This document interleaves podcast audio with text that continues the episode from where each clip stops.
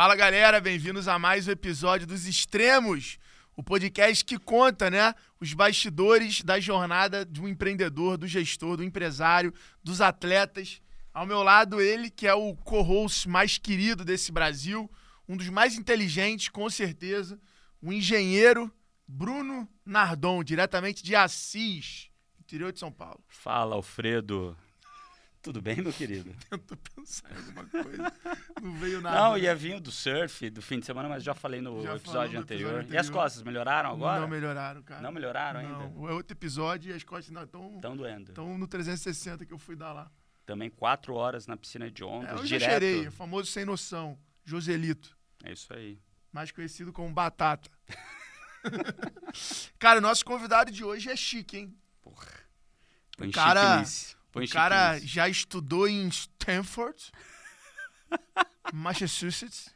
Não, não é Massachusetts, não, cara. Não é onde? Não. É Vale do São- Silício, é, né? Vale do Silício. São Francisco. É isso aí. São Francisco. Ele que, meu irmão, já passou até em medicina. Que Isso, loucura. isso é uma loucura. Essa Que história é uma loucura. loucura. Da O medicina, cara queria ser médico. História de filme, bro. É, queria ser médico, falou, não, medicina é muito, é muito de boa. Muito boa. Muito tranquilo. Vou, vou estudar lá no Vale do Silício. E Aprender ele, a fazer startup, empreender. e ele é teu coisas. sócio. Pô, parece que é, né? Ele é teu sócio na Norte Ventures. Que loucura, cara. O fundo no qual eu botei lá minha aposentadoria e espero que, porra, fique rico. Mas sem botar pressão, fiquem à vontade.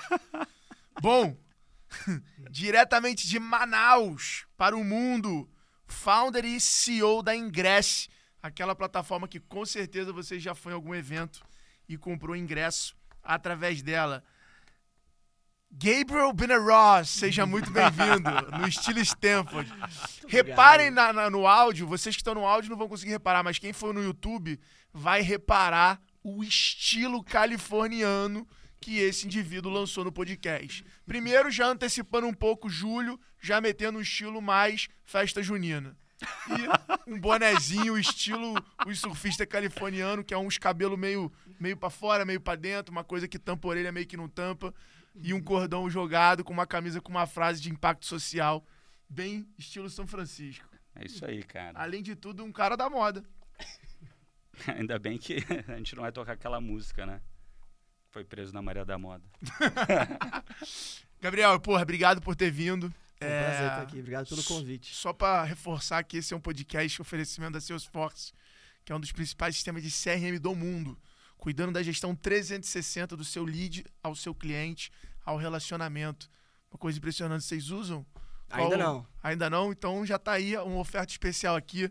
Desconto eu não sei, mas é só procurar lá o, o time da Salesforce tá- que tem condição especial para pra falar. ouvinte do Extremos aí. É A gente bom? Tá precisando. a gente Olha tá aí, precisando. gerando lead ao vivo, o, o Salesforce. Cara, deixa eu te falar. A gente usa na Vetex, hein? Recomendo. Muito bom sistema. Seguinte, que história é essa de medicina, irmão? Eu não sabia dessa. Me conta aí, como assim? Você passou em medicina, Conta. que é o vestibular mais difícil que tem no mundo. E aí, como é que foi essa pivotada no meio do caminho? Isso já é um extremos aí. Conta, conta. Primeiro, pô, obrigado de novo por estar aqui. Eu tive o prazer de acompanhar a história de vocês, né? Acho que eu vi três, quatro escritórios, nem sei mais quantos, e tô vendo Bom, esse já foi mentor, né? império que vocês estão construindo. Participei das aulas, fui mentor. Cara, parabéns. Eu fico muito Valeu. feliz Fez um, fez um in-company com a Ingress, assim. não foi? Fiz um in-company com a Ingress. Acho que tem uns dois pro- produtos que eu não usei ainda, cara. Que é muito, entendeu? Não dá pra usar tudo ainda. Mas vai dar uma hora eu uso tudo aí. Boa. É, Cara, a história, como é que foi esse negócio de medicina? Eu. Quando eu tava no ensino médio, eu disse pra minha mãe no segundo ano que eu queria fazer o vestibular é, pra medicina. Eu, ti- eu tinha oportunidade de fazer a- é, Isso lá em Manaus. lá em Manaus, né? Tava lá na escola em Manaus, etc.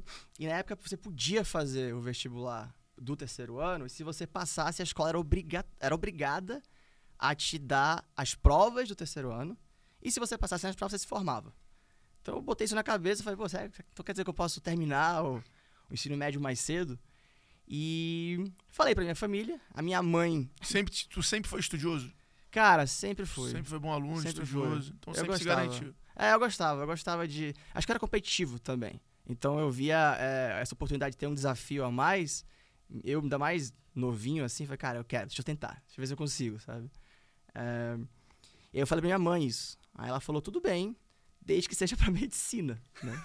Então ela basicamente, disse assim, cara, não me, não me vai fazer qualquer coisa, vai fazer medicina se quiser tentar fazer esse negócio Subiu a adiantar barra série. na É. É, deu uma, deu uma acelerada no garoto. é, é, deu uma dificultada no plano de terminar a escola mais cedo. É, e aí eu falei, tá bom. Aí eu é, adiantei, participei do vestibular pra... Mas não tinha, então, uma vocação, uma vontade. Foi mais o desafio. Cara, honestamente, eu gostava de medicina como ciência, achei uma ciência legal, bonita e tudo. Um negócio, corpo humano é um negócio completamente fascinante, né? Se você começa a estudar, você fica cada vez mais impressionado como ele funciona. Mas eu não queria ser médico. Eu, assim, eu fui descobrindo isso com, isso com o tempo, né? É, o- o médico ele tem um impacto muito profundo, muito concentrado, né? Ele, não, ele salva a tua vida. E eu fui descobrindo que eu queria ter um impacto mais distribuído, mais de, de escala ampla, né? Que é o contrário de medicina, né? Eu, eu não salvo a vida dos meus usuários, mas eu tenho milhões e milhões de usuários. E aí, com isso, quando eu percebi isso, eu falei, cara, não quero ser médico. Mas eu cheguei a cursar eh, dois períodos de medicina, ir para faculdade, eh, participar das aulas de histologia, histologia, etc. Eh, mas o mais importante disso, eu acho que foi me formar mais cedo. Porque isso me deu, foi um trampolim para mim, né? Porque eu terminei o terceiro, o terceirão, né? O, o- no segundo. Então, ensino médio para mim, na verdade, eu tive meio que um, um ano de um gap year, um ano onde eu podia fazer o que eu, o que eu quisesse. Mas você não entrou na faculdade nessa hora? Eu entrei na faculdade de medicina, fiz dois períodos. Aí eu vi que não era a medicina que eu queria. Aí eu comecei a olhar para as faculdades, pensei, começar a pensar assim, cara, o que mais eu posso fazer? E em Manaus, cara, a cultura é só existem três profissões, né? Ou você é médico, ou você é advogado, ou você é engenheiro. Eu cheguei a fazer o vestibular de direito. Eu cheguei a entrar em direito. Falei, mas cara, não é isso também. Foi aí que eu fui olhar para as faculdades lá fora. Stanford, Massachusetts, né? Ou San Francisco. ou San so- San Francisco. Foi aí que eu É- é- é comecei Harvard, a olhar. né, é. É. É. Harvard. É, MIT. E MIT. É, é.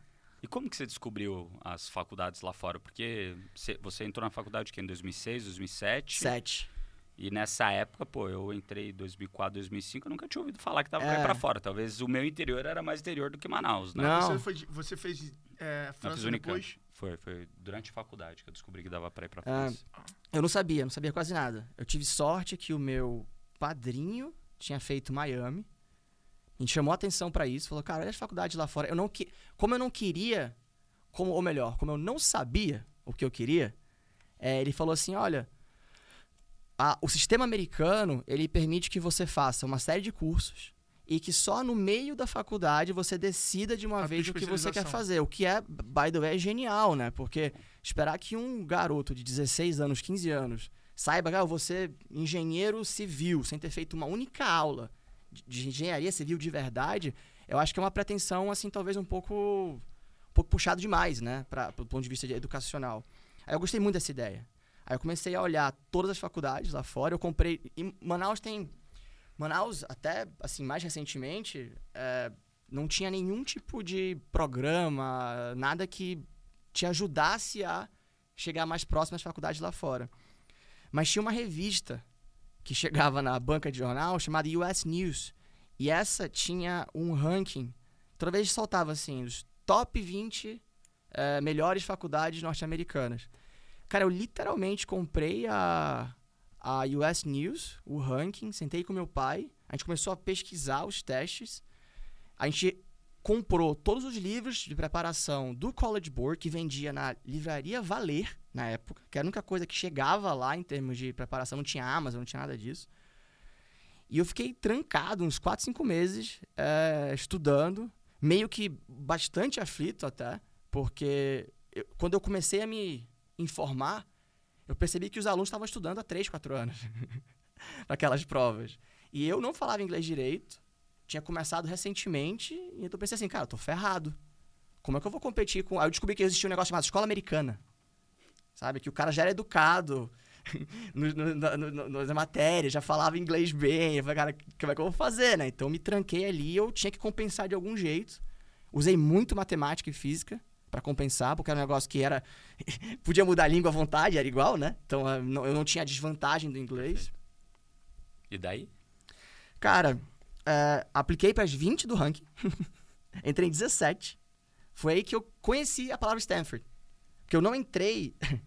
Essa história é engraçada. Eu, eu não escolhi, é, é, por assim dizer, ah, eu vou para Stanford. O que aconteceu de verdade foi que eu fui recusado pelas três primeiras e a quarta era Stanford. Naquela lista.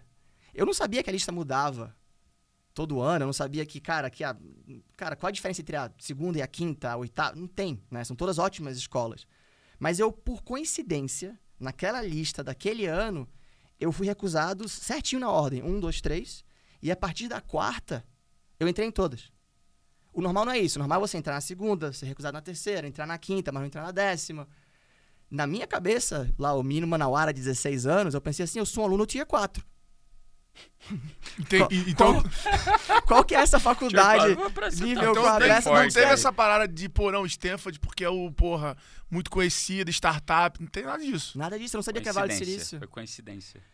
Depois, né, que quando começou a escolha da faculdade, aí outras pessoas tinham estudado fora e vieram me falar de Stanford. Mas não vieram falar na época, não era o ângulo tech. O que, o que apareceu muito pra mim foi o ângulo, ah, a Califórnia é mais parecida com o Brasil. Ah, você vai se adaptar melhor lá, o brasileiro é mais assim, a gente é mais despojado, acho que vai combinar mais o clima, né? Meu irmão foi pra Yale. E é frio pra caramba. Então, é- é- surgia muito isso. Eu fui descobrir o que é Vale do Silício lá, na verdade. E como é que foi essa experiência de estar lá em 2007 ou 2008, na hora que assim, No auge. to- cara, quando surgiu o É. iPhone, o smartphone, É. que tava tudo mudando, tendo uma outra revolução. Como é que foi estar nesse momento de, cara, tanta Cara, coisa nova, tanta Não, tecnologia? você deve ter tido aula no, no- no- na, nas- Aula não, né? Aqueles, como é que é o nome? Seminário? É seminário, simpósio, alguma coisa assim, que, com os caras mais brabos da história. Deve devia ser a época que o Zuckerberg ainda ia numa parada dessa falar. Foi incrível, sabe por quê? Porque era um momento de pico e crescimento do Vale do Silício, mas aonde não tinha se não tinha se estabelecido de forma tão global a posição do Vale do Silício. Então é, é, é, é como estar no, no, no ápice do movimento cultural, sabe? Eu falo que o Vale Silício, ele, ele é, nesses últimos anos, o que Florença foi para o mundo entre 1300 e 1500. Assim, é o renascimento, a quantidade de inovação e de valor gerado por metro quadrado naquele em Santa Clara County, que é um, um espaçozinho de terra minúsculo, é absolutamente desproporcional, como foi na Renascença em Florença. Cara, nós éramos sete brasileiros na classe inteira, né, de Stanford, uma classe grande. Eu era o único, ou, ou tinha mais um, talvez, brasileiro que não era um brasileiro, que eu, eu brinco que é brasileiro, né? É o cara, ah, eu sou carioca, mas me mudei pra Nova York com três anos de idade. Eu era o único que tava realmente perdido naquela conversa. É. E eu lembro de entrar na- na- na- no primeiro jantar, a gente fazia um jantar toda quinta-feira no, no mexicano que tinha lá, porque era a coisa mais parecida com comida brasileira que a gente conseguia pensar. Era, tinha, tinha feijão, sei lá. Aí, beleza, então é, vamos lá no mexicano, chamava Célia. E a gente se encontrava nas quintas-feiras, primeira quinta-feira do mês. E eu lembro do Mike falando, cara, eu tô fazendo um aplicativo. O Mike era um dos brasileiros que estava lá. É, o Mike é um exemplo. Se mudou muito cedo para os Estados Unidos, Nova York, é, escola americana, e estava empreendendo. Genial, um engenheiro completamente, cabeça completamente holística, né? O cara é, é, é, tava conversando, tava começando a contar. Ah, não, tô fazendo esse aplicativo, a gente começou com geolocalização, aí eventualmente colocamos uma foto, porque a gente percebeu que as pessoas se importam mais com a foto do, do que com a geolocalização. Aí eu inventei esse filtro, primeiro filtro Max Pro, primeiro filtro que ele fez. E é, o, o aplicativo chamava, era um outro nome, né? Depois mudou para Instagram, para valorizar, Ah, era o cara. para valorizar. Era o colega dele faculdade. Escuta, a história fica melhor. E aí eu lembro da gente jantando. Que dor de corno que ter da vida. Calma, tem Se mais. virar esse cara falar, me dá a mão, vamos junto. Não, a conversa no jantar era.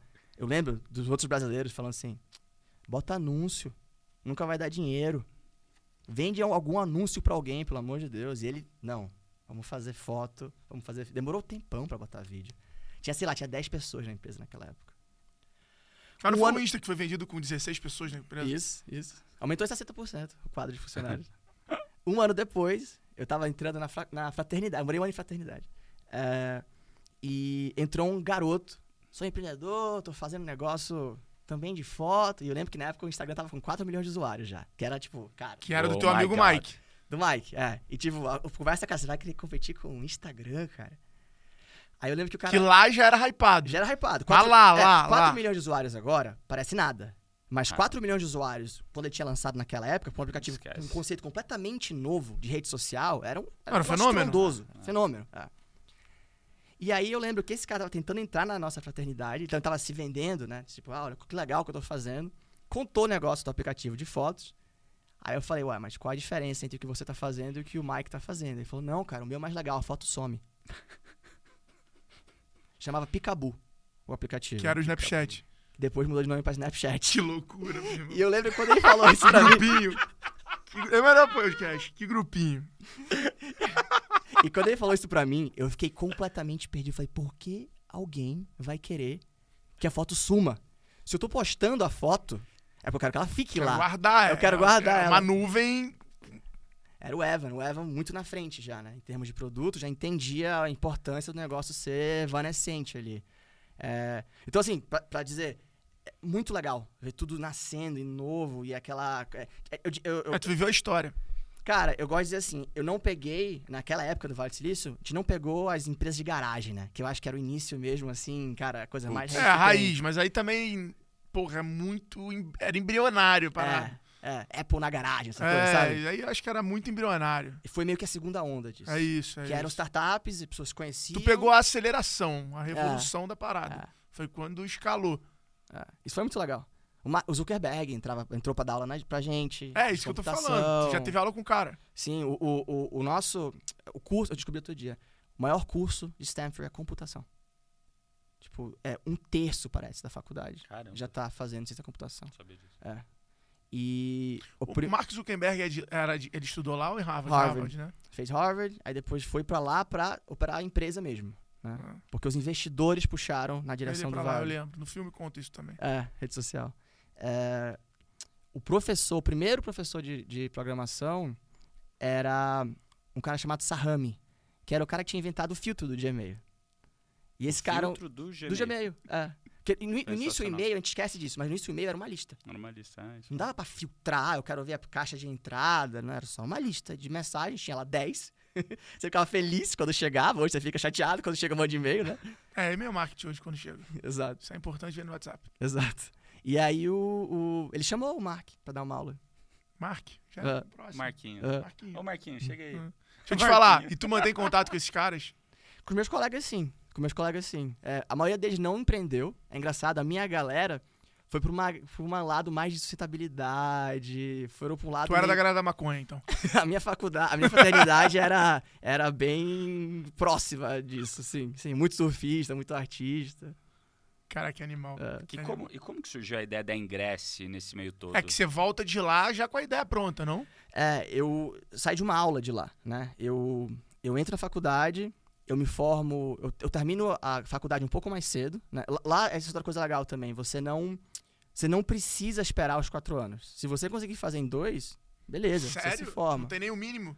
Tem o mínimo de Porque unidades. no Brasil o mínimo é três anos e meio. É, tem o mínimo de unidades, que é o mais importante.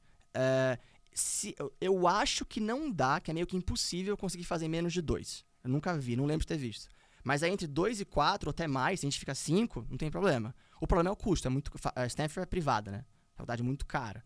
Então muita gente tenta terminar mais cedo Pra pagar menos. para pagar menos. Porque é assim, tu paga por ano. Você paga por ano. Você Então, paga... se fizer em dois anos, vai pagar dois anos. Se fizer em três, três, quatro, quatro, cinco, cinco. Exatamente, Independente da carga horária, quantas matérias, tudo. exatamente. E aí eu termino. Quase um clube. é, eu termino em não é três. Nossa, bem. Eu termino em três anos. E no quarto ano eu começo um mestrado na própria faculdade.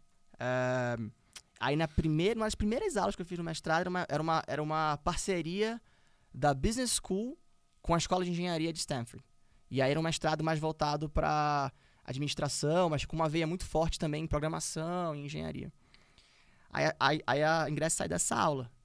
E o professor dessa aula é o meu primeiro investidor. Mas como que saiu de lá? Que, da onde E que lá veio? pode o professor investir. Cara, não é mal visto como é aqui. Aqui é. Aqui é- aqui é isso que eu ia falar, é É, um negócio assim, meio. Cara, você não pode se envolver. Lá não, é muito comum. E é até visto como uma validação. Porque como esses caras de business veem muita coisa, é, se esse cara tem, sei lá, vê 100, 200 modelos de negócio por mês e ele decidiu colocar dinheiro na minha empresa, pô, quer dizer que eu tô fazendo alguma coisa certa, né? Eu tô, é um tipo de. está sendo chancelado ali pelo professor. Essa história é engraçada, eu não entrei nessa aula. Acho que eu não te contei essa história. Não, nunca.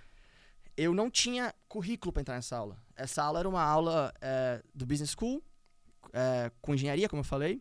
Muitos alunos tinham tido experiência de mercado, então tava o CFO da Ferrari, tinha, tinha uma galera de alto nível lá. Eu era um bom aluno, tinha notas legais, mas eu não tinha experiência profissional nenhuma. Então eu apliquei para algumas aulas, você não é só entrar, você tem que fazer o application, né? Ou seja, manda currículo, faz uma redação, você tem que se convencer a aula a te aceitar, basicamente. Que loucura. É. E aí eu não entrei.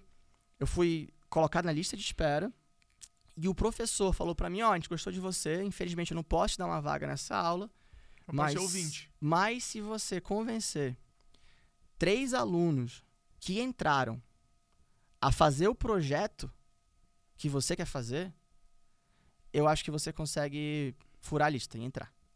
Aí eu perguntei dele como é que eu faço. Aí ele falou assim: ah, vai ter um happy hour. Dia tal, quinta-feira, aparece. Fui pro happy hour. Era um restaurante mexicano também. Eu tenho sorte de restaurante mexicano. Cheguei nos caras, comecei a conversar, conversa vai, conversa vem, bora vender, bora vender, bora vender. Convenci três caras a fazer. Eu, eu sabia, muita gente não sabia muito bem o que queria. Uhum. E eu já tinha uma ideia, assim, cara, eu, eu- acredito muito, sempre acreditei muito em entretenimento ao vivo. Cara, Brasil, Latina, Amé- América Latina é muito grande, não tem atenção, não tinha, né, tanta atenção no mundo tech. Convenci três pessoas. Entrei na aula. Mas daí você convenceu eles da ideia da Ingresse. Isso. Já Por- era. E da onde que veio essa ideia? Por que, que você gostava de entretenimento ao vivo? A gente Sim. sabe que, que, que dá pra ver que você gosta. Sim. Mas da onde que, que vinha isso? Cara, eu, eu sempre achei que as coisas que a gente vive são as coisas que importam no final. Assim, acho que quando a gente estiver velhinho lá na, nos últimos momentos da nossa vida, a gente não vai lembrar assim, pô, que bom que eu comprei aquela jaqueta de marca. Eu acho que eu vou lembrar da viagem que eu fiz com meus amigos, do meu dia do meu casamento, do ano novo no Nordeste, em Caraíva, do carnaval. Vou lembrar dos momentos, né? Até quando a gente compra coisas, o que importa não é a coisa, é a experiência É, que onde vem até à coisa. O, o estímulo vem de aonde você vai usar, qual a ocasião, a oportunidade. Exato. Então, o carro conversível não é o carro conversível, é, é a, a- a- a sensação de dirigir o carro conversível, é a experiência que vem agregada com isso. Então, eu, eu vi, eu tinha visto o Vale do Silício, falei, cara, isso é incrível, é transformador, é game changer total, essa coisa de tecnologia, essa escala que essas empresas atingem. Como que eu faço isso conversar com entretenimento ao vivo? né? Eu pensei, pensei, pensei, pensei. A primeira ideia era até uma coisa voltada para turismo. E aí, eventualmente, cheguei à conclusão que o ingresso era o- o- a intersecção de tudo.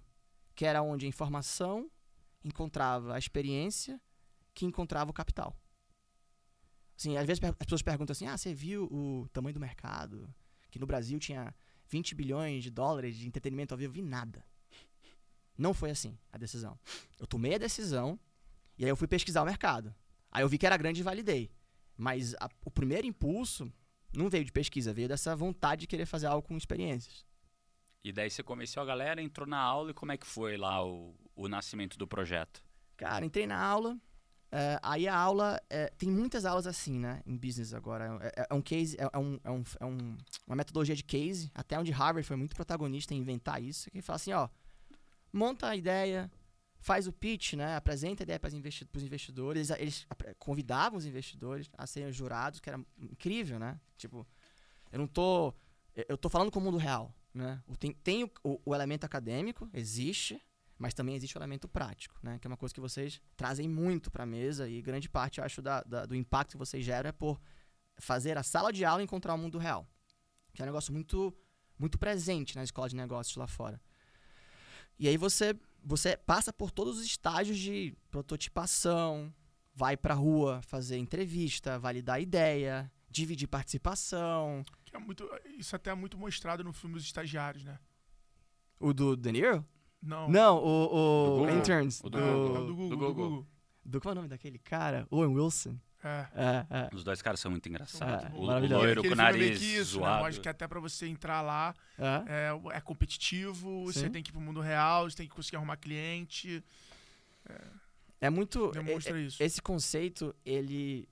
E- ele é recente. A gente, agora ele tá muito mais estabelecido. Mas até outro dia, a gente fazia ideias de prancheta, assim. Abstratas. Aí o cara programava, programava, e fazia um monte de ideia, etc. Você perguntava se falou com alguém, você perguntou se, se, se existe, se alguém no mundo quer comprar esse seu produto, a pessoa não tinha saído, não tinha saído da, da, da porta para fora, não tinha ido pra rua. Né? Isso muda muito, Perfeito. muda muito, porque você, você recebe uns, uns feedbacks, assim, muito reais e muito duros que te fazem pensar bastante. É um bom plano, dura até o momento que você leva a primeira porrada na cara. Exato. E aí ingresse nasce lá, então.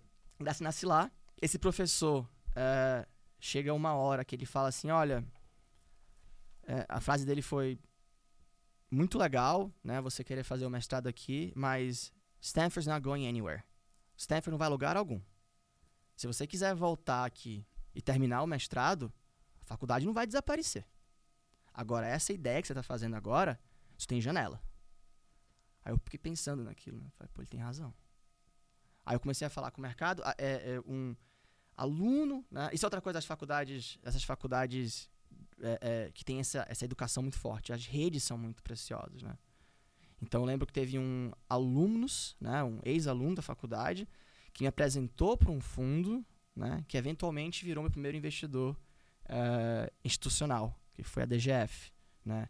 E o, o aluno, o, ex-aluno que me apresentou também tinha sido investido por esse próprio fundo, né? Então começa toda essa E ele foi investidor da da ingresso também. também. é. Ele investiu, ele, ele se comprometeu com o cheque e em seguida conectou com o fundo. Esse fundo colocou uma proposta de investimento. Quando a proposta de investimento chegou para mim, Isso ainda sem cliente.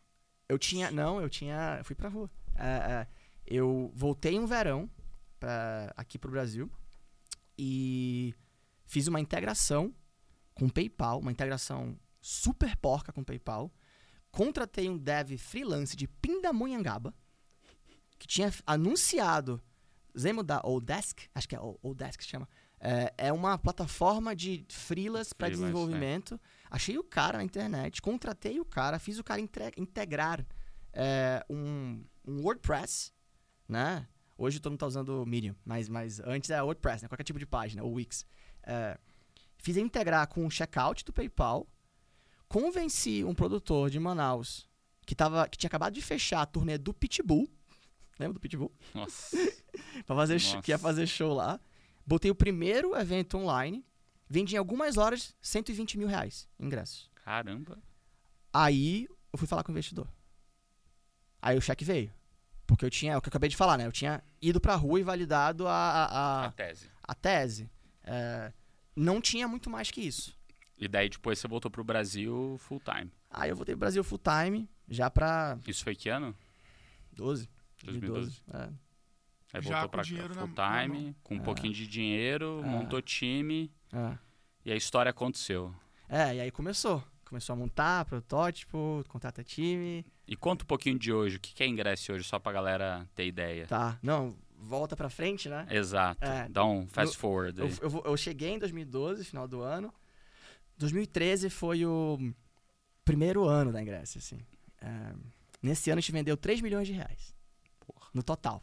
É bom, pô. Hoje é o que a gente faz por dia. Hoje a Ingress vende, é, ano passado vendeu 1 bilhão. É o, é o maior movimento que eu conheço desse segmento em, em, em tech, entretenimento. É, esse ano a gente espera fazer próximo de 2 bi de real. É, e a gente é hoje a, a principal plataforma quando se fala de música, entretenimento, show, festival. Para dar um exemplo, a gente movimenta 80% dos valores financeiros da Sapucaí, por exemplo.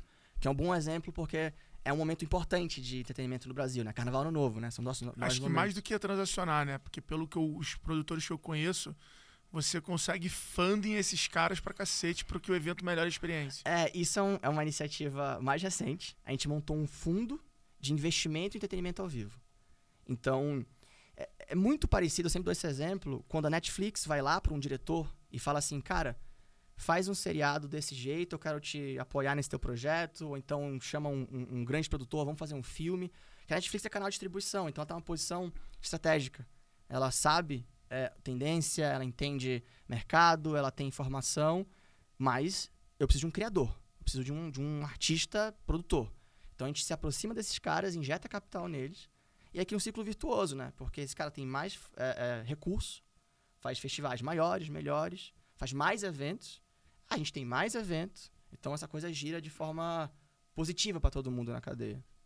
A gente, a gente alocou uns 30 milhões já em, em funding esse ano para para eventos de, de parceiros produtores. Pô, E é animal, né? Porque tu faz o funding e já transaciona e fica com o dinheiro ali. Então, Isso. Como já é um Netflix. risco. Toda vez que a Netflix lança um produto novo, a Netflix quer também que eu visite o site, o app Netflix, parecido com a gente. A gente Perfeito. quer que, o- que o usuário, que o nosso parceiro fique com a gente no longo prazo. Muito bom. Animal. E, e tudo parece, né? A gente deu um fast forward lá de 2012 Rosas. para 2023, onde 2022 você faturou um bi, 23 você vai provavelmente dobrar. Esperamos que sim. Sim. Tudo parece rosas, né? Mas a gente sabe que a vida não é bem assim. É, não. Conta aí um pouquinho dos extremos que você passou Legal. nesses últimos anos aí, No principalmente, vulgo acho Covid. que... É, principalmente no Covid. Como é, como é que foi essa história, seja do lado de empresa, seja do lado pessoal? Como você enfrentou isso? Eu tava do teu lado ali, Sim. vendo no dia a dia, viu Sim. o quão resiliente você foi, e que muita Sim. gente não foi, mas... Divide É. um pouquinho aí com a gente. Sim, é difícil. É impossível não pensar no Covid, né? Quando se fala de extremos e entretenimento. É, eu tô brincando que eu tô fundando a escola de negócios Cisne Negro, né? Porque a gente passa por cada uma. Bank Run do Vale do Silício recentemente, agora juntos no fundo e Covid na ingresso, né? É, foi. Acho que foi a coisa mais difícil que eu já fiz, assim. Até então, quando, quando eu entrei lá em Stanford, Stan- entrar em Stanford tinha sido a coisa mais difícil que eu tinha feito. Né? É difícil entrar, é 0,5%, acho que é a, a taxa de admissão.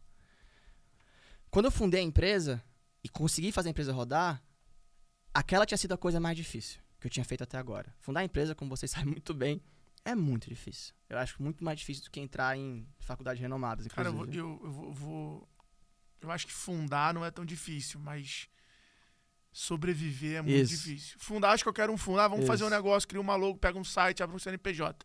Agora, manter o negócio vivo é. Isso, é, rodar. Fazer, o fazer a empresa... Os cinco primeiros anos eu tenho, porque o, o, o vale do crescimento na relação risco-retorno Sim. é sempre muito alto, meu irmão. Sim, é, eu- o, o- é pouco dito isso, né? A gente, infelizmente, acaba vendendo uma, uma, uma mensagem um pouco, eu acho, não realista. Até quando você vê empresas que explodiram em dois, três anos, se você vê a história inteira da empresa, você vê que não foi dois, três anos coisa nenhuma. Que o cara já tinha feito isso antes e não sei o que, não tinha dado certo e vendeu, spin-offou e vem outro sócio. Então, se você olha a história inteira, eu acho que você falou de cinco anos é muito mais realista de, de, de- de, falar, diferente do que muitas vezes é dito na mídia ou na rede social. Mas é isso, é, é- é fundar e rodar, né? Não é, não é começar, é acabativa, né? E até, isso, até então tinha sido a coisa mais difícil. Aí quando veio o Covid, cara, a Covid virou a parte mais difícil. Você foi super eh, apoiador. Obrigado, até aproveito pra te agradecer eh, na época. Eh, poucas pessoas viram, empatizaram, assim, até, eu diria. Era um momento de, engraçado pra mim, porque Tech tava bombando, né? Tava. Tava tudo com vento a favor. Todo mundo tava vendendo mais, os Você aplicativos... era o patinho freio. Exato. Eu era o, o, o- o cara que tava mais frontalmente atingido ali. Delivery bombando, internet bombando, curso, conteúdo, tudo bombando, todo mundo na internet, redes sociais explodindo, game explodindo. E a gente um ano e meio sem receita, zero. Eu lembro que às vezes o cara vinha chorar a pitanca pro meu lado e falava assim: ah, minha receita caiu pela metade. E eu ficava aqui entalado, fazia, a minha caiu 100%, cara. Um ano e meio sem nada. Então foi, foi muito, muito difícil. Eu posso falar, tem bastante coisa pra falar. Eu posso falar como a gente reagiu, cara, aprendizados. Manda lá. Na, na nutshell. Cara, sei lá. Fala aí como que foi a tua reação no dia que, cara, Pra assim, quem você ligou? No dia que você viu o lockdown, falou, ih, fudeu. fudeu. Pra quem você ligou? Fudeu. Me ligaram. É, me ligaram. É, foi o. Foi o. Foi um. Fundo. é, não, Foi o não. Mike behind the. Foi um cliente. Foi um cliente e amigo é, chamado Renan, que vocês Porra, Conhecem muito brother. bem, Vai fazer o é. G4 agora. Exato. Vai fazer o G4? O Renan me ligou. Aí falou: e aí, cara? Alguns clientes ligaram, né? Pra saber a opinião. É, porque como a gente tava vendo um monte de evento, eles queriam saber o que, que estão vendo aí, né? E o Renan foi a primeira que eu lembro, assim, distintamente da conversa. Aí ele falou assim: Aí, Gabi, tu sabe que outro nome porque a gente faz, outro nome para evento, é aglomeração, né? Ou seja. Quando a gente dá risada, né? Puta que pariu, Nós cara. estamos no business de aglomerar pessoas. Eu falei, ah, a gente tá no business de aglomerar pessoas. Que é tudo que não pode fazer de jeito nenhum na pandemia. Aí bateu, assim, né? No início, é, a gente achava que era três meses. Aí depois virou seis meses. Aí depois virou um ano. Aí depois virou um, eu não sei. Deixa eu não, deixa eu não dizer nada, porque eu não posso, eu não posso ter o luxo de errar de novo a previsão de volta.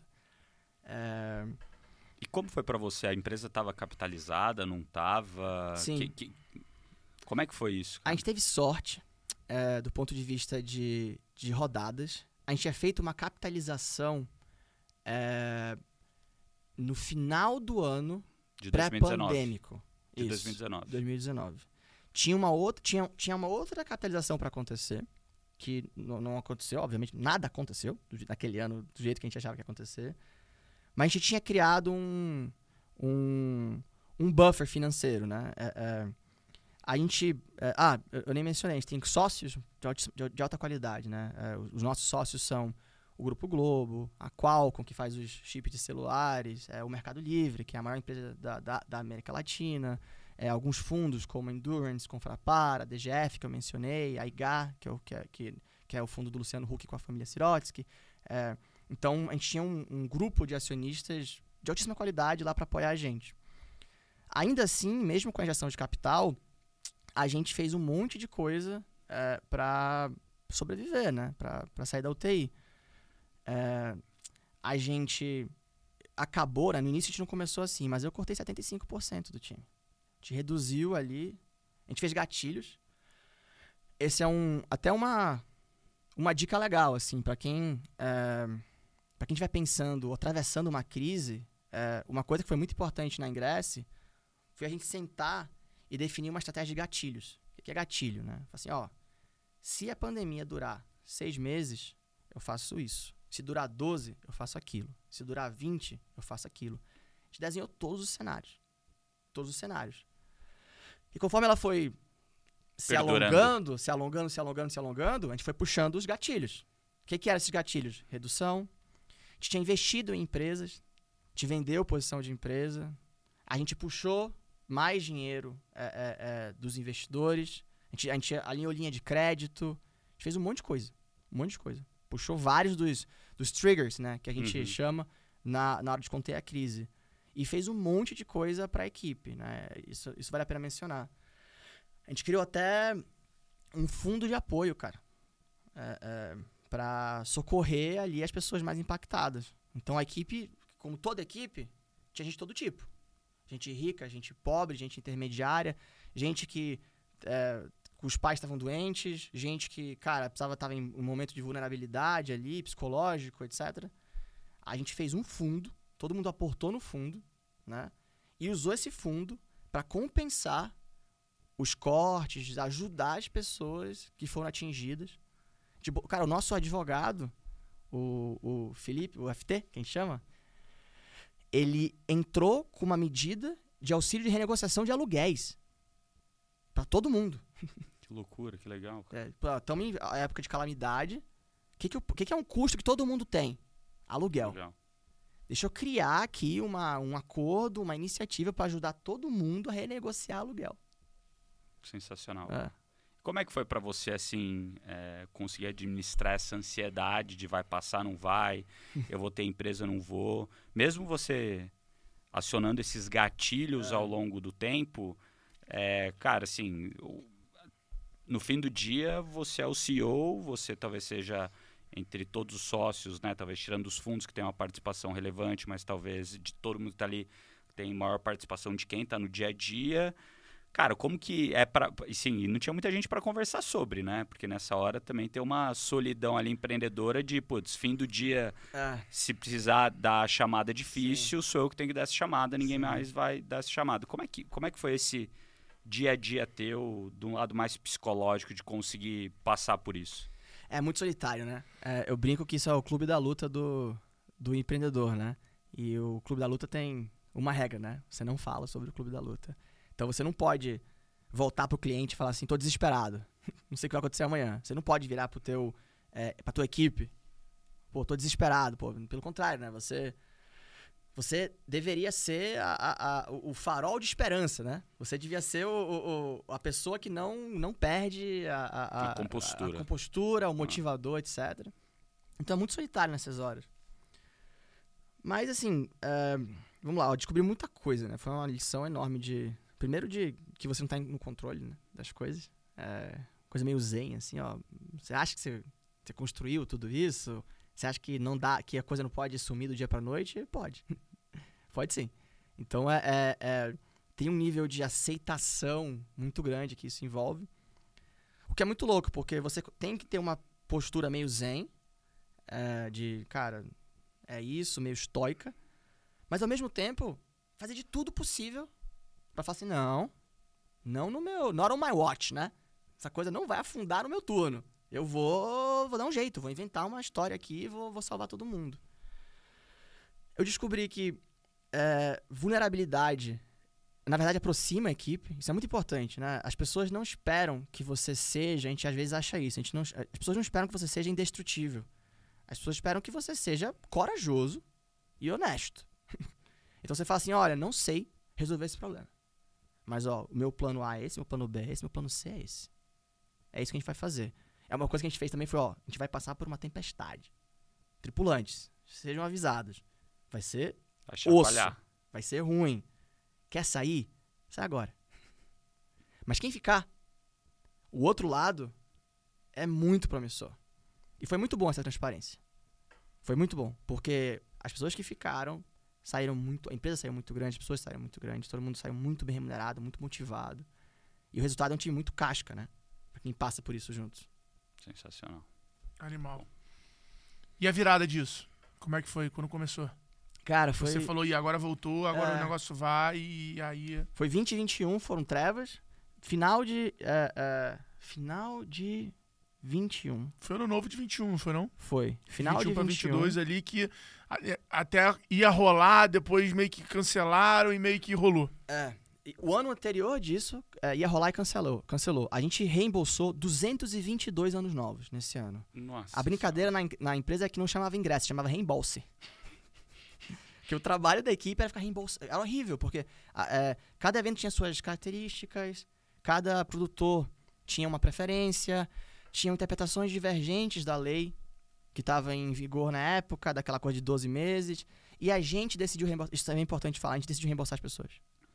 A, a gente é, tinha uma lei que permitia você segurar o dinheiro por um ano. A gente falou assim: não. Agora eu vou segurar o dinheiro das pessoas no momento que as pessoas mais precisam de dinheiro. Vamos sim fazer o que a gente puder aqui, mover tudo para reembolsar. Óbvio, precisa da concordância do produtor. Ah, vamos criar nosso meio do caminho aqui. E fazer alguma coisa para ajudar.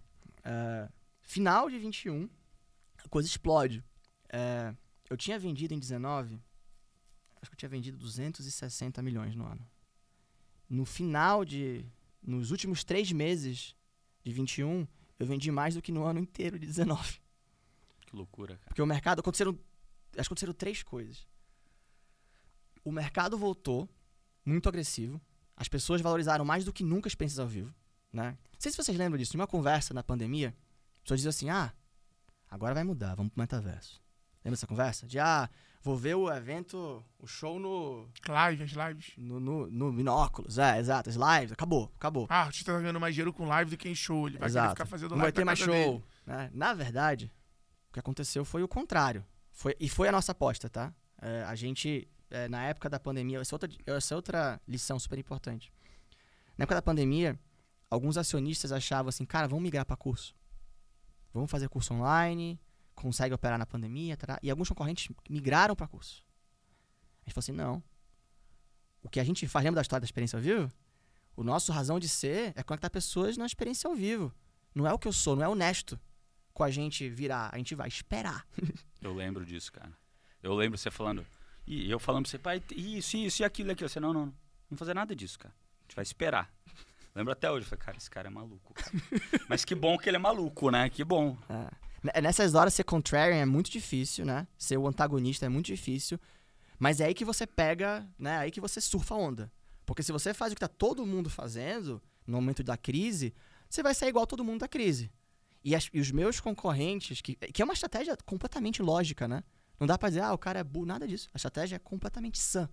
Ainda mais na crise. Exato. No meio lá. Você tá assim, quando é que volta? Ah, não mas sei. aí entra aquele ponto, né? Aí entra a questão de qual era o momento do cara financeiro, qual era Ah, o é, momento cada do um era cara cada um. disposição e É tal. Então, Quanto de corte ele É. fez ou não. Exato, exato. E aí a gente falou, cara, a gente é isso, a gente é entretenimento ao vivo. Vamos double down aqui, vamos dobrar a aposta. Porque quando a gente voltar, a gente vai estar grande. E os nossos concorrentes vão estar meio que um pé em cursos, e um pé em palestras, e outro pé em show. E, cara, o produtor de eventos ele quer estar numa plataforma especializada, ele não quer estar junto do, do, do, da- do workshop de costura, vendendo o, o Tomorrowland ao mesmo tempo. Então, é, é- é- é bom especialização pro, pro produtor de eventos, porque ele tá numa plataforma que conversa com, com o cliente dele. E aí, na volta, cara, a gente teve centralização de mercado, saída de concorrentes, a gente contratou muitos, eh, muitos profissionais de altíssima qualidade de concorrentes. Eh, o, o Eventbrite, por exemplo, a operação inteira saiu do Brasil. Eu lembro que eu peguei o telefone e liguei na hora pra galera. O que vocês vão fazer agora? Não sabemos. Desligaram todo mundo do dia pra noite. Vem aqui conversar. A gente trouxe muita gente, principalmente de vendas, pra, pra dentro de casa. que era a galera de relacionamento com os eventos. Pô, que galera treinada, uma empresa de alta É qualidade. quase o gerente do banco levando carteira para outro banco. Exatamente. E, e aí, com isso, também voltou é, uma valorização também das parcerias dos clientes. Então, a gente ficou mais firme, mais próximo, né? Depois da crise. Eu sempre falo assim que crise é, é, em um relacionamento, se você nunca passou por nada de ruim, o relacionamento é bom. Se você passou por algo de ruim e superou, ele é ótimo. Porque agora vocês do relacionamento sabem como é que o outro age No momento de no crise. momento, né, que a coisa não Ah. tá tão legal. E daí saiu. E o terceiro ponto que eu acho que você não falou, que todo mundo queria ir pra rua. Isso, é, é- é o que chama- chamam de é, efeito champanhe, né? E a McKinsey chamou de consumer revenge. Falei assim, cara, agora eu quero eu quero ficar na primeira fileira da... da Pro- Vou do- gastar tudo que eu não gastei nesses últimos É. dois anos. Ah, e, e bem lembrado. Teve um efeito muito interessante, né? A Grécia, ela, ela tem uma concentração alta em eventos de ticket elevado. né? Então a gente, sempre, a gente sempre mirou nesses eventos caros, porque são eventos de alta penetração online. São eventos que mais vendem pela internet. Perfeito. É, na pandemia, o topo da pirâmide, em termos de savings, de economias, não foi afetado. Né? Para variar, quem sofre Ah, né? é a base da pirâmide. O pessoal que está no topo da pirâmide, ele continuou trabalhando remoto. Então todo mundo estava em, em, eh, investimentos, banqueiros, a turma da Faria Lima. Eles foram para o home office, continuaram recebendo salário igual, mas eles não gastaram com uma das top três despesas desse público, que é restaurantes e outings, quem chama, né, de sair, etc Viagem. viagens e eventos. Ou seja, o cara saiu com uma, uma bala para gastar com eventos. Então, os eventos, quando que o mercado voltaram, de carro explodiu, o mercado de casa, terreno. Era muito esse dinheiro também. pessoal economizou. O cara economizou em casa ali. Uhum. Que não é, não é a questão de sair, tu tem a gasolina do carro, aí tu roda o carro, tem o valet. Então, pedir o delivery em casa ficou. Ficou atrativo, né? O cara no final tinha um, tinha um save ali. E aí voltou com tudo. Voltou com tudo, com parceiros mais próximos, com uma margem melhor, com uma equipe mais dura, mais corajosa. Então, cara, é, incrível, né? Em três meses, fizemos mais do que a gente tinha feito em um ano pré-pandemia. E, como todo, eu sempre falo isso, né? Se o mar for ruim pra todo mundo igual, vai sobressair o melhor marinheiro, né? Então, é, é, teve uma seleção natural, assim, dos que saíram do outro lado. Empresas muito sólidas, né? E muito mais concentrado. É, no mercado como um todo, eu vejo isso acontecendo, né? A gente tem agora tech dando uma, uma recuada como um todo, né? Isso é outro assunto, mas acho que está voltando muito mais para empreendedores um pouco mais raiz, assim. Um pouco mais fundamentalistas. Dizendo assim, ó, economia, disciplina financeira, cara, cultura de qualidade, entrega de resultado e não crescimento, crescimento, crescimento a todo custo, né? O que, que você tem visto, visto hoje lá na Norte em relação a isso? Cara, o, o, o, o humor de mercado mudou muito, né? É, eu até tava, tava rabiscando sobre isso. É, eu acho que a gente tá numa volta de raízes, tá? E eu vejo ela em muitos setores diferentes, um, um prenúncio, assim, de mercado, né? Nós temos, recentemente, é, com a quebra, os problemas do Silicon Valley Bank, né? Seguidos de uma série de outros tremores no mercado financeiro, uma volta para os grandes bancos, dizendo assim, cara, o meu dinheiro está seguro no, no, no, bancão. Então eu não quero mais o, o banco hypado, super legal, etc. Mas eu, eu quero me sentir seguro com uma instituição milenar, digamos assim. A mesma coisa a gente está vendo em venture capital, né? É, agora o mood é precisa ter runway, precisa ter caixa para dois, três anos. Ah, legal que você está crescendo 300% ao mês, mas você não pode contar que vai ter outra rodada para te financiar e outra rodada e outra rodada e outra rodada e naquela, naquele eterno levantar capital sem nunca parar de pé. A empresa precisa parar de pé. Isso é uma coisa que sempre foi muito viva na Ingress, né? Precisa, precisa parar, o modelo precisa ser rentável, né? O que é, o que é um momento que nos favorece, favorece muito, né? Até quando falavam de muito de unicórnio, a gente chamava de é, camelocórnio, né? Tipo, tem que ser o camelo, tem que ter a capacidade de ter muito tempo de, de, de sobrevivência no deserto e também tem que crescer, mas as duas coisas têm que estar sempre presentes. Eu vejo isso em muitas formas, tá? A volta para o escritório, home office, aquela coisa toda mais romântica, de cada um estar tá num lugar diferente do mundo. O Silicon Valley Bank, recentemente, deu a declaração de que, segundo eles, um dos problemas que afetou é, é, é, a velocidade desde de resolução da crise de liquidez foi estar tá cada um espalhado num lugar diferente. O Mark Zuckerberg, o inventor do metaverso, pedindo para as pessoas, por favor, voltarem pro escritório. É, não sei se vocês viram, mas quem comprou o branch do Silicon Valley Bank na Europa foi a HSBC. Então estamos voltando um pouco aqui. Eu tava vendo o Oscar outro dia. Cara, até no Oscar. A, tá, academia tava indo numa direção de blockbuster, de coisas. E a gente volta. Não, vamos voltar pro fundamento. Cinema. Cinema de verdade. Cinema estrangeiro. Se vocês verem os ganhadores do Oscar esse ano, seria impensável isso, essa mesma, esse mesmo resultado cinco anos atrás. Então eu vejo um negócio mais conteudista. Pessoas voltando às raízes mesmo. Animal. Muito bom. E, cara, o que, que você enxerga hoje com essa mentalidade é, global, assim? O que, que você enxerga hoje oportunidades, novos mercados aí que vão que vão estar em alta na próxima década? É, agora a palavra da vez é AI, né? É, o, o, o, é impressionante, eu nunca pensei que eu fosse ver isso, né? Mas o Google sendo ultrapassado no seu próprio jogo, né? É, onde as pessoas, é o fenômeno do OpenAI não ser capturado pelo dono de todas as buscas do mundo, né? É, a, a onda de cripto recede, né? É, curiosamente, as moedas valorizam agora mais recentemente, né? O que, é, o que é interessante, mas é mais uma resposta eu, na minha visão, o movimento do sistema bancário, mas toda aquela onda de Web 3.0. Cara, até outro dia, toda semana, alguém mandava e-mail querendo falar de blockchain e revenda de ingresso. Toda semana aparecia uma empresa querendo falar disso. Então, muito buzz nessa direção, muito mesmo, né? Muitas moedas alternativas que já sumiram, que já não se fala mais delas muito rapidamente.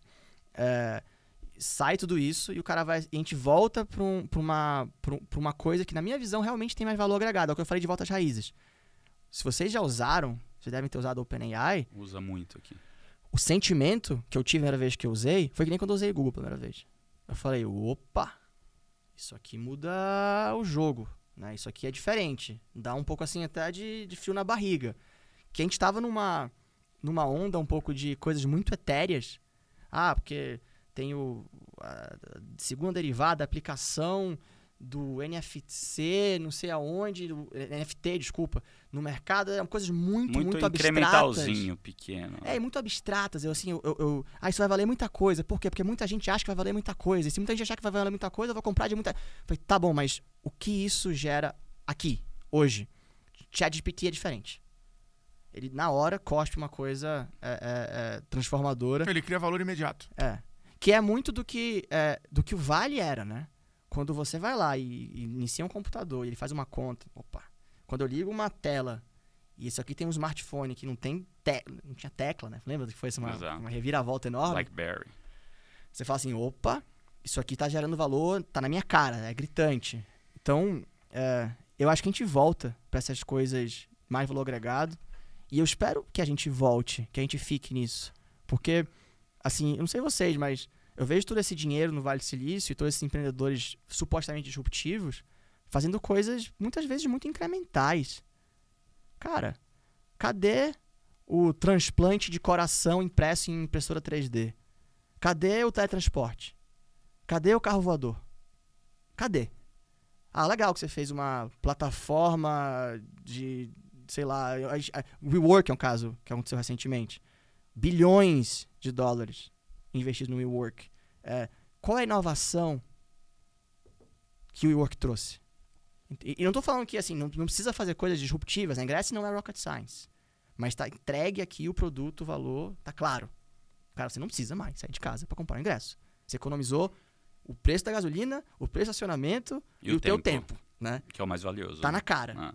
Eu acho que a gente vai voltar para coisas que estão na cara muito mais, em vez dessa coisa muito mais abstrata. Muito bom. Muito bom. Concordei, cara. Cara, qual foi o dia mais triste da tua vida? Pandemia?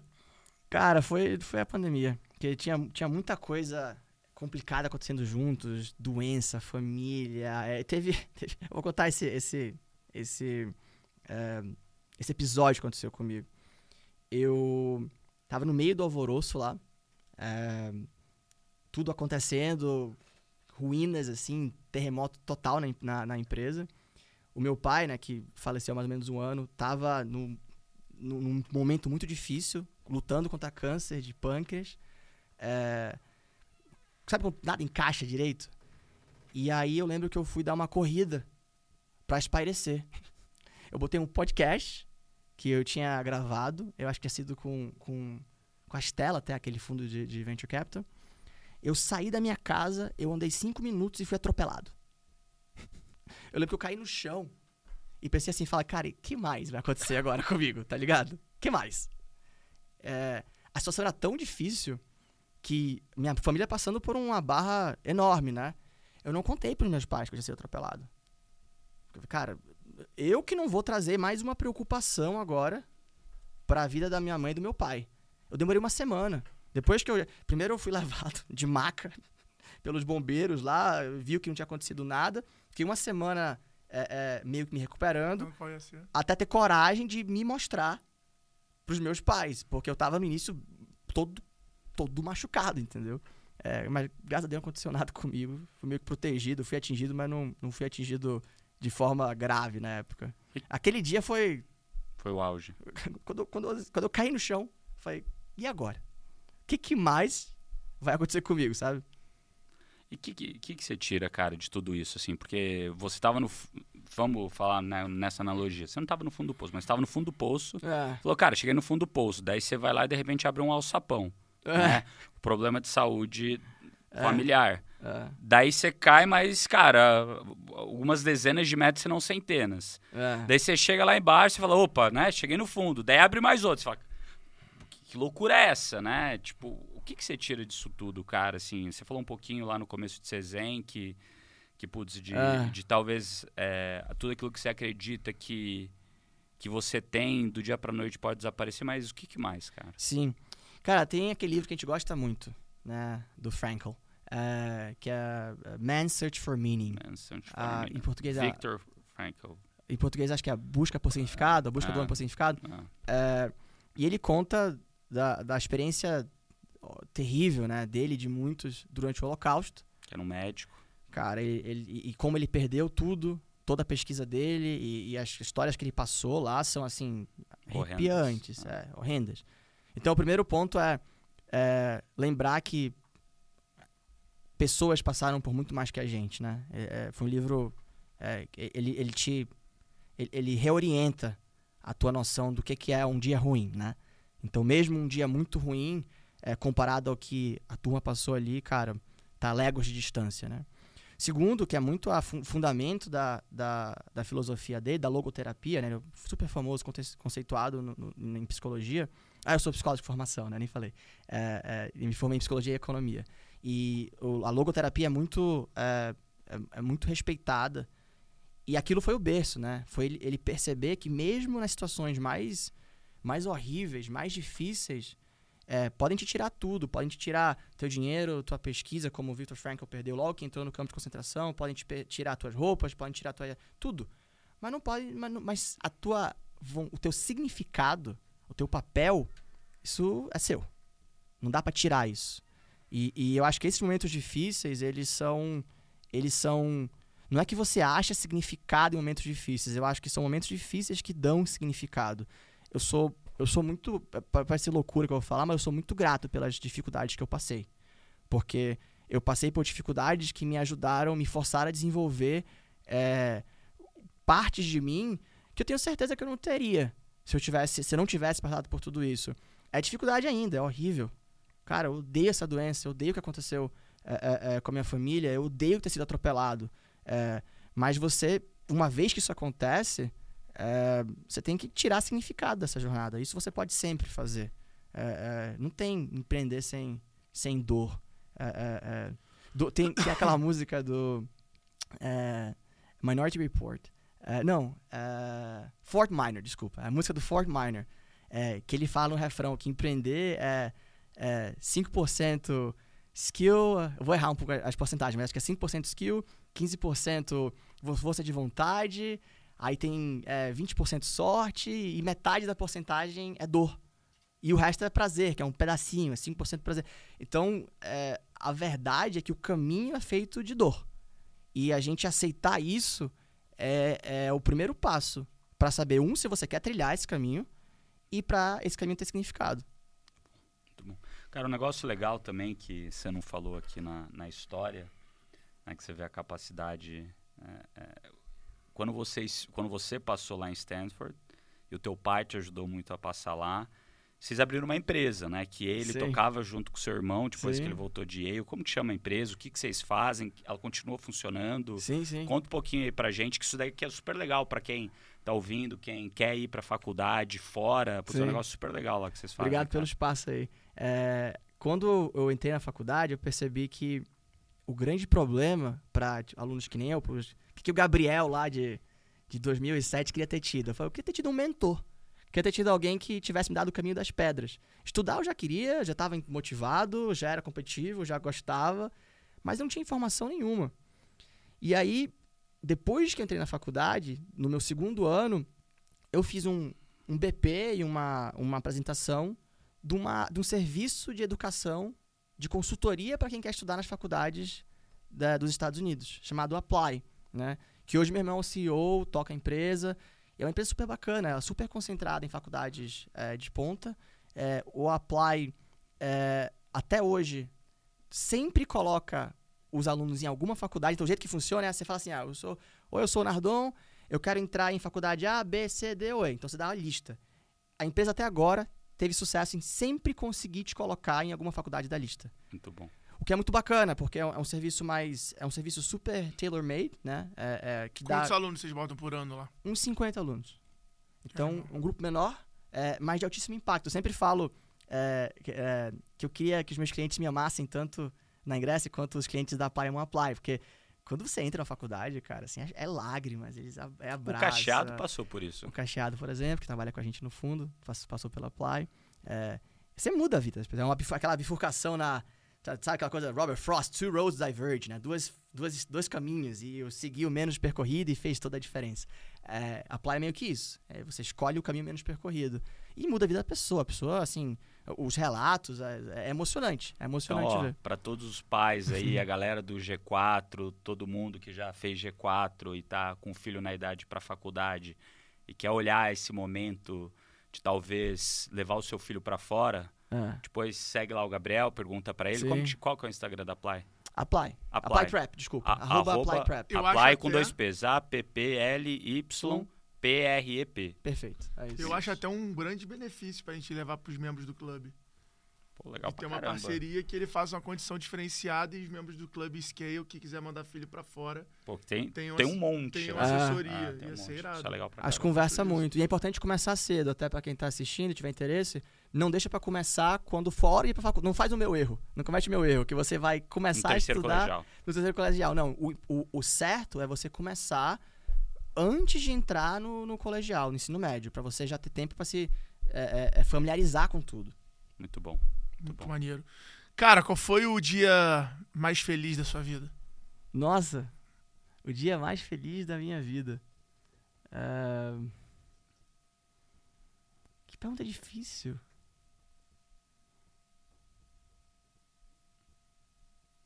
Ele não tem filho? É, eu não tenho Não vai- filho. não vai responder essa. É, eu não não vale tenho falar filho. do dog, hein? O dog, é, eu tenho o dog. Assim, o, o, o momento, é, quando, quando você me pergunta isso, o que me vem na cabeça, assim, é uma coisa tão, é tão simples, né?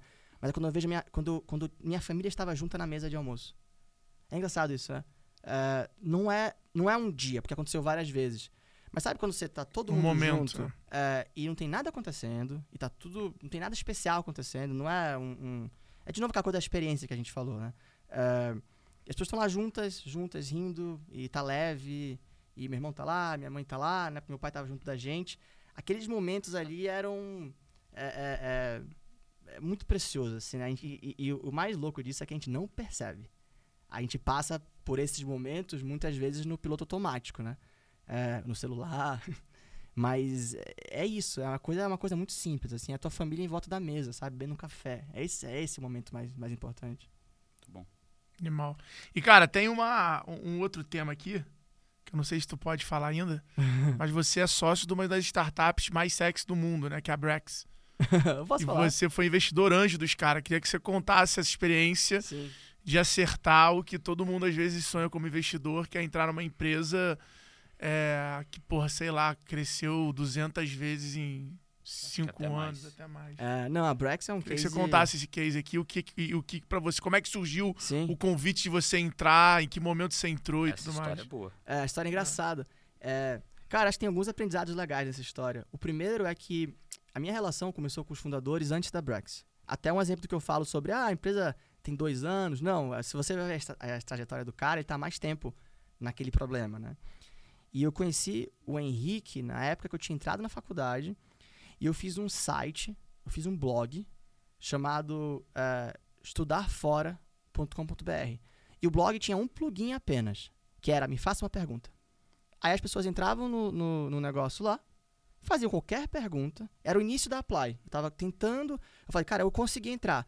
O que, que eu posso fazer para ajudar os outros alunos que nem eu, que estão meio que perdidos? Ah, cara, eu queria ter alguém para responder minhas perguntas. Então eu fiz esse site. Entrava lá respondia. Então o cara perguntava qualquer coisa. Como que você fez para conseguir bolsa? Onde fica a É, faculdade? o que hoje é um dos plugins mais usados no Instagram. Pois é, pois é, a caixinha, uma exatamente. É aquela caixinha. Só que era um negócio no WordPress, aí dava pra votar a pergunta, enfim, era, era- funcionava. E aí eu comecei com isso e muita gente veio perguntar é, como é que entrava em Stanford, tarará. E um dia eu recebi uma mensagem do Henrique. Quero entrar em Stanford, como é que eu faço? Aí eu chamei ele pra uma conversa. O Henrique era, desde muito novo, muito genial. A gente começou a conversar. Falei, cara, esse cara é, muito bom, é muito inteligente. Falei, cara, eu vou te ajudar, vamos se aproximar. Mas, ó, vamos também trabalhar em projeto junto. Aí eu chamei pra se aproximar do projeto da Ingress.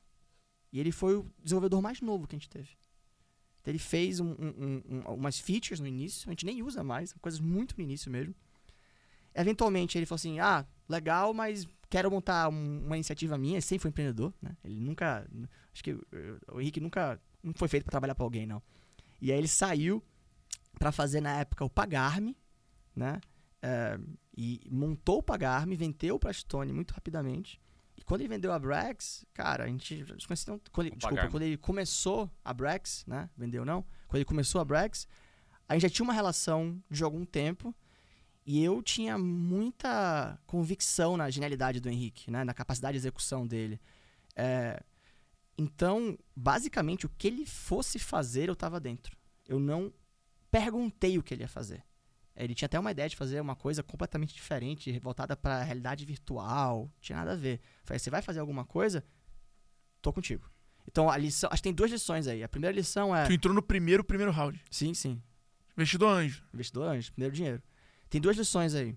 O primeiro é o give back, né? De onde veio essa relação? De fazer um site de pergunta e resposta para Eu falei com sei lá quantas pessoas eu falei. É, vem o do e- conceito estar em movimento para gerar movimento, né? Então, se não tivesse blog, talvez não teria se conectado com o Talvez cara que não. não. teria contratado ele. Que- E até do conceito meio de karma, né? Cara, você entrou, teve uma é, aquela coisa, cara, não esquece de onde você vem, né? Tipo, Mas eu sou a- muito assim, cara. Quanto mais eu me coloco exposto a fazer coisas, Claro. mais as coisas vão aparecendo pra mim. Sim. E se eu resolvo me colocar num pedestal ou numa posição de escassez, cara, as coisas não acontecem. Não, não. Então eu, eu, eu, às vezes, mesmo sem querer, eu vou me forçando a ter uma agenda mais cheia, porque eu sei que, pra mim, isso funciona. As coisas vão aparecendo, as oportunidades, as paradas. E quanto mais eu, eu, eu, eu tento criar exclusividade ou, ou essa- esse posicionamento, menos as coisas É, acontecem. e, e fazer e give back, né? O conceito de, cara, eu tô doando pra essa comunidade de brasileiros, eu não sei como isso vai virar alguma coisa. Eu achava que talvez fosse virar alguma coisa, talvez da Play, alguma. Nada disso. Virou uma outra relação é, ali é, que, que, que evoluiu numa amizade. E aí a segunda ah, lição é, cara, as pessoas são o que importam no final. Então, é, eu não sabia muito bem o que ele ia fazer, mas o, a aposta, principalmente em early stage, né, investimentos seed, o que importa, a aposta é no time, na pessoa. Muito bom. E aí deu quantas vezes já? Cara, eu nem sei. A última vez que eu tinha olhado 250 vezes, mas já, já teve mais rodadas em relação a isso. É pouquinho, né? Que porrada, que animal, É. parabéns. E agora tiveram a Brex teve outro momento de crescimento na, na, na Valley, crise, né? Eles colocaram uma quantidade enorme de dinheiro pra dentro. É um case muito bacana, assim. Quem não conhece, vale a pena dar uma olhada. Os caras são bons. São. São muito bons. Os moleques são bons. É, agora na crise lá deve ter bombado, né? Porra. Uhum. A galera saiu, foi pra eles. E eles são, eh, se eu não me engano, eles são os empreendedores a ficar bilionários mais rápido, perdendo só pro Zuckerberg. E é legal ver dois brasileiros, né? Nessa posição. E novos. Uhum. E novos. Uhum. Os brazuca estão em tudo, né? Quando vem pro Brasil, ajuda a economia aí também. Os moleques, quando vem, tora o pau. Sim, sim. e- e- ele- Contrata até ingresso pra organizar as festas. Cara, a gente tem uma última pergunta aqui que é o seguinte: É. se você tivesse um superpoder pra acabar com o problema do mundo, qual problema você exterminaria? Cara, isso, é- isso é fácil, porque eu já pensei muito nisso. É, eu queria ter o superpoder de redistribuir comida. Eu, eu falo isso porque, tá? É, hoje a gente, teoricamente, tem comida pra todo mundo. Então não, não tem nenhuma, nenhum problema de é, é, oferta. Existe riqueza pra todo mundo. É uma questão de alocação. Se eu pegar o que está sendo jogado fora, porque tá sobrando, ou porque não tá refrigerado, etc, etc, e conseguir redistribuir para todo mundo, eu resolvo o problema da fome mundial. Tem um economista holandês que escreveu um livro animal chamado Utopia para Realistas, que ele fala que para acabar com a pobreza do mundo, eh, o, o, o número não é exatamente esse, mas algo como, um, custaria 1,8% 1,8% do PIB Do mundo. do mundo. Ou seja, é caro. Mas é 1,8%, não é tão caro assim, para acabar com toda a fome. E aí, se eu acabo com a fome, se eu resolvo esse, esse problema basal de pobreza e fome, as pessoas agora estão numa situação onde elas podem florescer. Porque se, Mas o cartaz falou um negócio pra gente que é verdade: que o problema da fome não é a produção de comida, é a distribuição isso. É Porque, exatamente não, isso. não, então, exato, mas é porque a, a, a comida chega nesses países, mas as pessoas usam da comida para governar esses, esses grupos, essas comunidades em vários países. Então, na verdade, a distribuição de comida se torna uma arma É, que o cara usa para poder governar aquela civilização, aquele grupo de pessoas. é. Então, que em alguns lugares de fome extrema, não é por não chegar comida ou não ter nível de doação. É porque esses caras simplesmente não deixam. Você chega lá pra doar comida, o cara ainda te mata, te ameaça, É. pega comida pra ele. Isso. Por isso é o Então, superpoder, né? O é. superpoder é fazer aparecer na A mesa do cara e exatamente. vai passar tudo isso. E qual que é o ponto atrás disso, né? O ponto atrás do ponto é... As pessoas têm muito potencial, mas elas precisam... Eu preciso tirar ela da situação de fome. Ela precisa conseguir operar. Eu preciso que ela...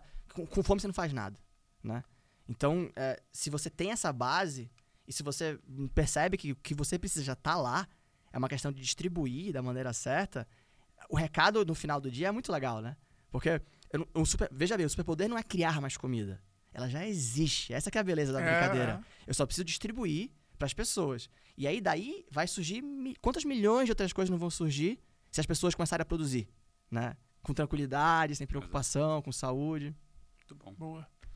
Mais algum recado, senhor Alfredo Soares? Não, excelente episódio. Excelente. Diga A aí. galera pode te encontrar no Instagram, onde é que encontra? Pode, é Benarroz, que nem o sobrenome, B-N-A-R-R-O-S ponto E-T-H. E você compartilha conteúdo mais lá no LinkedIn, em algum lugar? Olha, eu compartilho Não tanto conteúdo, mas o que eu compartilho tá no meu Instagram ou tá no meu Medium. Digita Ben Arroz no Medium, que tem alguns artigos que eu escrevi. Inclusive, esse artigo que a gente falou sobre o Covid, todos os passos que a Ingress adotou para sobreviver ao Covid, tá tudo escrito lá.